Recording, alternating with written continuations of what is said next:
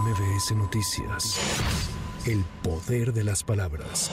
Ante las críticas del grupo de expertos independientes por las resistencias del ejército para entregar información sobre el caso Ayotzinapa, el presidente Andrés Manuel López Obrador rechazó tal afirmación y dijo que de hecho, si se ha avanzado es por la colaboración de la Marina y la Defensa. Vamos avanzando en el propósito de aclarar lo que sucedió con los jóvenes de Ayotzinapa. Se ha ido avanzando bastante, mucho. Hay como 115 detenidos y no solo funcionarios menores o personas de pocas influencias, no. Está detenido el anterior procurador de justicia, están detenidos dos generales. Esto debe saberse porque no se informa y otros importantes funcionarios públicos. No hay impunidad y se está actuando. Y no es cierto que Marina y Defensa no estén ayudando.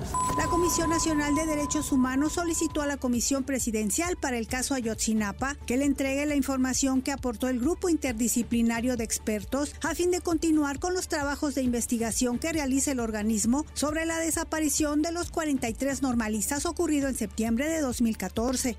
Durante su conferencia desde Palacio Nacional, el presidente López Obrador expresó su satisfacción por los datos ofrecidos la víspera por el INEGI sobre pobreza y aseguró que su modelo de economía moral ha logrado reducirla. Lo de ayer es probar de cómo han mejorado los ingresos de la mayoría de los mexicanos a pesar de la pandemia. Estoy pero muy contento como pavo real. Mucho, mucho, mucho, muy contento. Estaba yo esperando ese dato. Son de esas cosas que no se dicen que uno guarda, guarda, guarda, guarda para ver el resultado. De ayer en la mañana que salió la información del INEGI, empecé a a, revisarla y fue un día muy feliz el día de ayer y lo quiero compartir con ustedes porque a lo mejor no se difundió lo suficiente. El primer mandatario dio a conocer que se ofrecerá a la empresa Calica un pago de 6.500 millones de pesos para la compra de 2.400 hectáreas ubicadas en Quintana Roo con el fin de convertirlas en área natural protegida. Ya se mandó a hacer un avalúo, 6.500 millones aproximadamente de pesos. Todo es eh, oficial, lo hizo la Secretaría de Hacienda.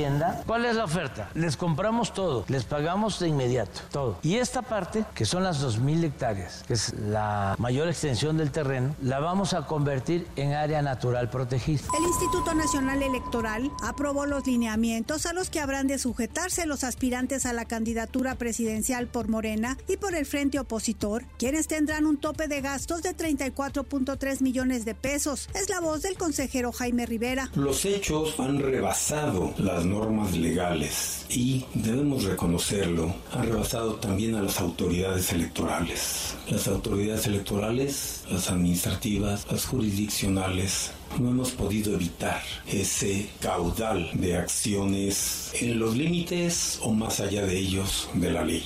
Para MBS Noticias, Lourdes González. MBS Noticias. El poder de las palabras.